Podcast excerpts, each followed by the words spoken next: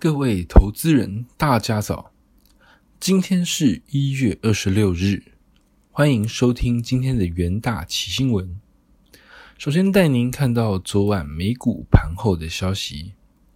华尔街周二担忧联准会可能出台更激进的紧缩政策，加上乌二局势紧张，投提升投资人避险情绪高涨，美元、黄金价格持续走扬。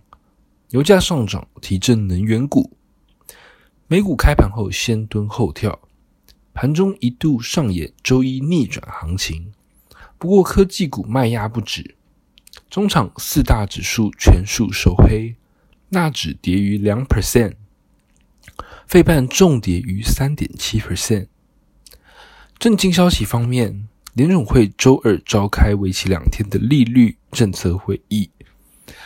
高盛策略师认为，股市遭遇经济成长冲击的风险正在增加。联准会为抑制通膨而大幅紧缩货币政策，最终可能对经济活动产生连锁效应，从而伤及股市。美国商务部周二公布一百五十家半导体供应链调查的结果，二零二一年晶片需求比二零一九年高出十七 percent。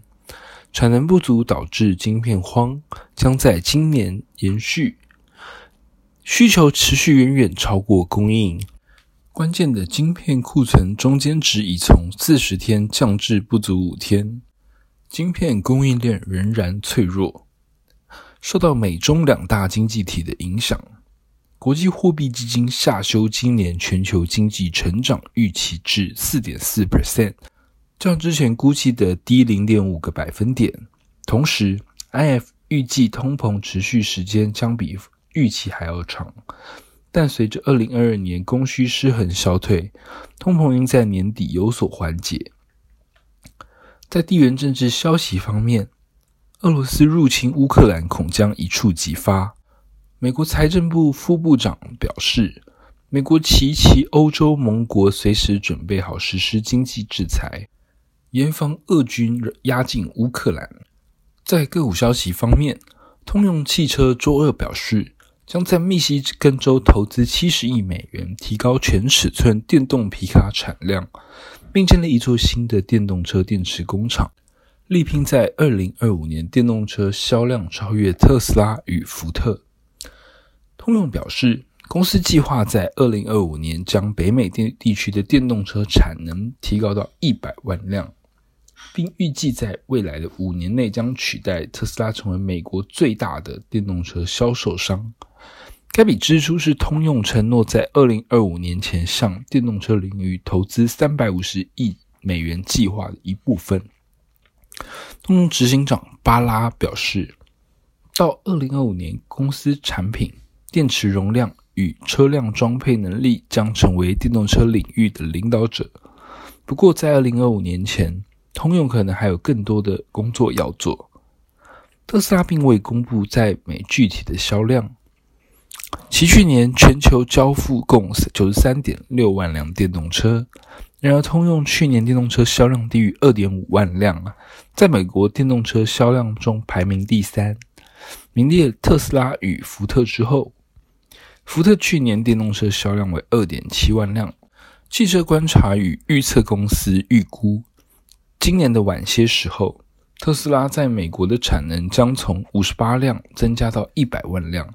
届时，特斯拉在德州的第二家工厂将全面投产。通用总裁表示，将斥资四十亿对工厂来进行检修与扩建，在未来生产新款的电动车以及电动皮卡。通用汽车目前与南韩的合作伙伴 LG Energy Solution。在美国密西根州兰辛附近建造一座价值总共二十六亿元的电池厂，该工厂将在二零二四年底开业，并与其他通用汽车装配厂提供电动车电池。该厂为通用汽车在美国的第三座电动车电池工厂。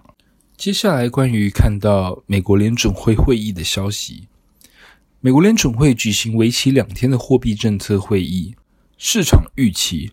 联准会最最早于三月来升息，并将释出缩表等加速紧缩宽松货币政策的讯息。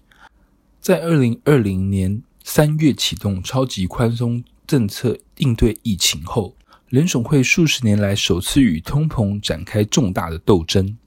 去年十二月，美国消费者价格指数年增七 percent，为一九八二年六月以来最高。联储会将于周三发布最新利率政策决议。在市场动荡的背景之下，市场预期联储会将更加鹰派，最早可能在三月来升息，因应居高不下的通膨。美国银行短期利率策略部门主管指出，联储会的立场不会偏鸽。债券市场似乎正在对股市下跌以及地缘政治紧张的局势做出反应，因此或许联总会听起来不像在其他情况那样强硬，但我们不认为联总会会直接站出来告诉市场，今年四次升息的预期是错误的。此外，联总会将在三月前完成缩减购债，预计将会开始研究缩表的方式以及时间点。联总会官员近期在讨论缩减其将近九兆美元的资产负债表，一些策略师预计缩表将从今年的六月开始，甚至最早在五月开始。接下来进到三分钟听股期的单元，首先看到联电期货，周二晶圆代工厂联电公布二零二一年财报，全年纯益达五百五十七点八亿元，年增九十一点一 percent，冲上历史新高。展望未来，二零二二年 Q1，预期联电目标市场中所有技术节点的需求依然强劲，受惠于全球大趋势推动而不断成长的需求，加上半导体产业结构性转变，公司长期的成长将获得强力的支撑。周二联电期货下跌一点四三 percent。二零二二年联电将继续受惠五 G。AIoT 和汽车大趋势相关晶片强劲需求，法说会中也提到，二十八纳米产品线将进一步优化产品组合和客群的多样化，让联电取得更高的市占率。接下来看到合金期货，瑞士信贷认为，受惠车用功率元件需求转强，晶圆供应链至少到二零二二年 H2 对需求和利用率保持正面评价。并随着金源客户自二零二一年 Q2 以来更积极的签署续签新合约，确保产能的充足。二零二二年金源的现货和合约价格即营收成长率将会提高，有望拉升合金二零二二年 Q1 的营收。合金八寸客户二零二二年以来纷纷洽签长约，今年长约比重已由二零二一年的十到十五 percent 大幅拉升至三十 percent，长约时间约到三。到五年，价格涨幅也达双位数，乐观看待期价后续发展。接着看到长荣期货，上海航交所一月二十一日公布 SCFI 综合指数连续两次下跌，美东线、美西线和欧洲线运价同步下滑，主因受到需求面中国二月举办北京冬奥的影响。中国政府严控空污与新冠疫情，导致多家工厂提早停工过年，货运需求下滑。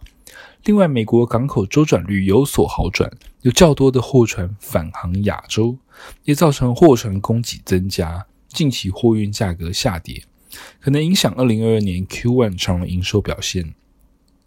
一到二月的运价整体仍具下修的风险。